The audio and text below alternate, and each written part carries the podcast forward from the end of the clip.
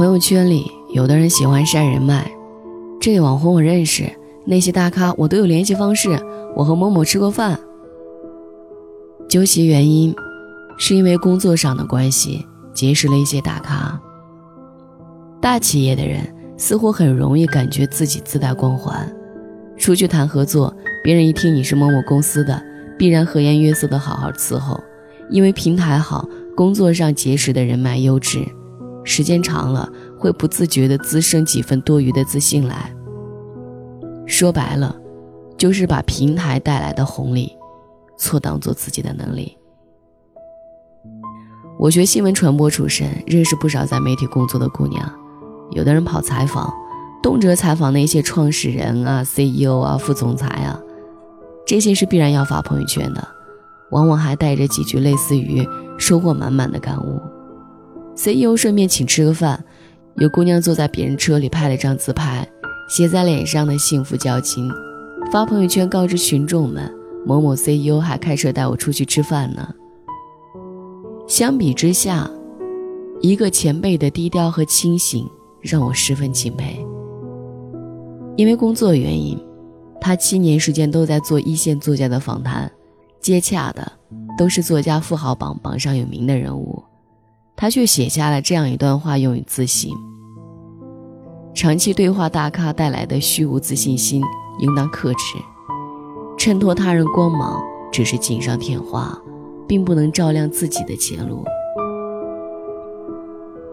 聪明之人清醒的明白，哪些是自己的能力，哪些只是自己所在的平台带来的福利。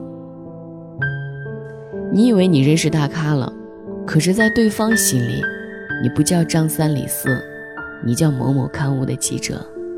一旦你离开了供职机构，你就是个面目模糊的路人而已。对他们而言，重要的不是你这个人，而是你现在所在的平台。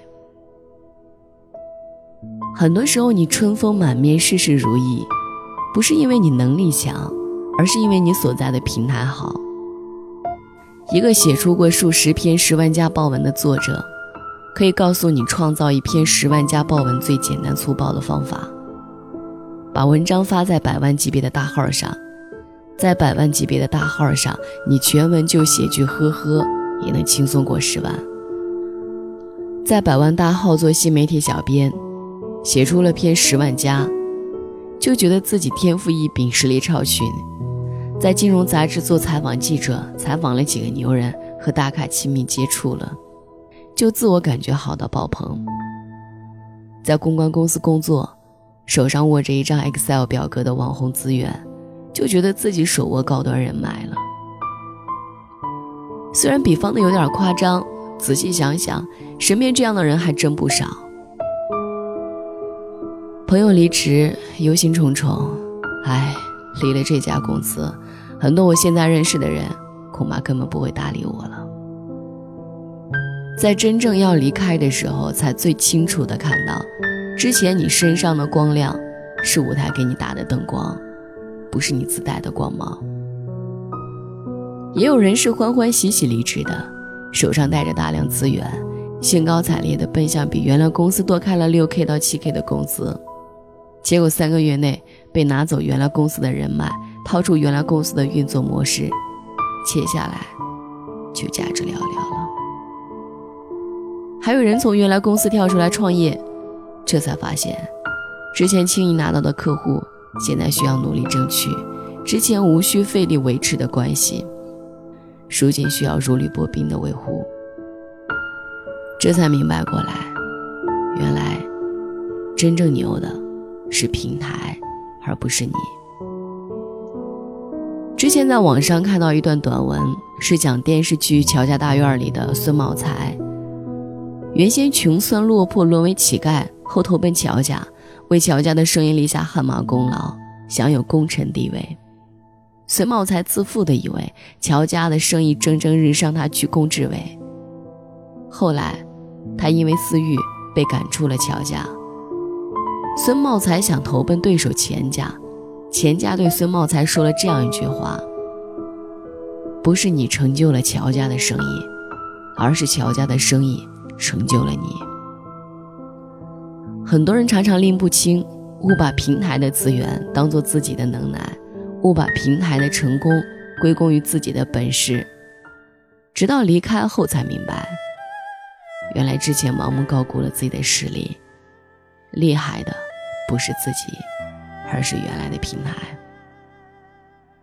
仗着大平台拿来的资源，其实没什么好炫耀的，毕竟离开了这个平台，你还剩下的东西。才是你真正的本事。晚安。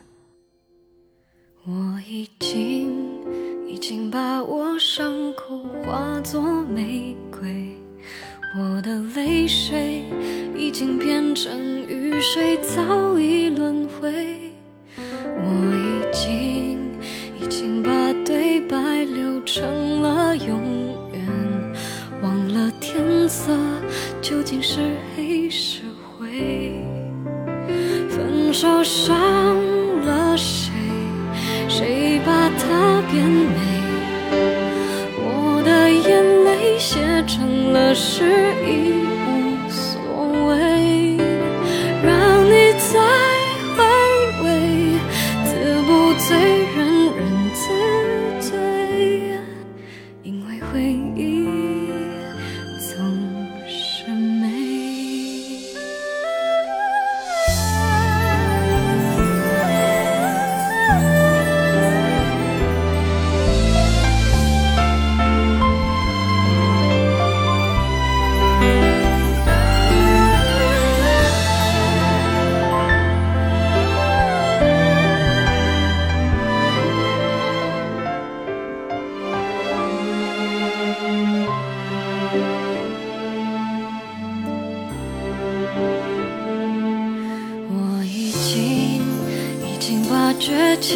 变成了恭维，因为不配你就忽然自卑，说声是非。我已经已经把沉默变成了忏悔，无路可退，只能无言以对。分手伤了谁？谁把它变得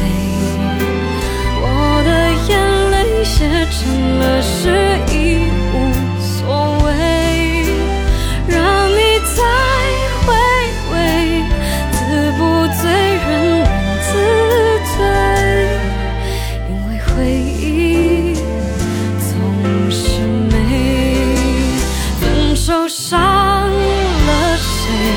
谁把他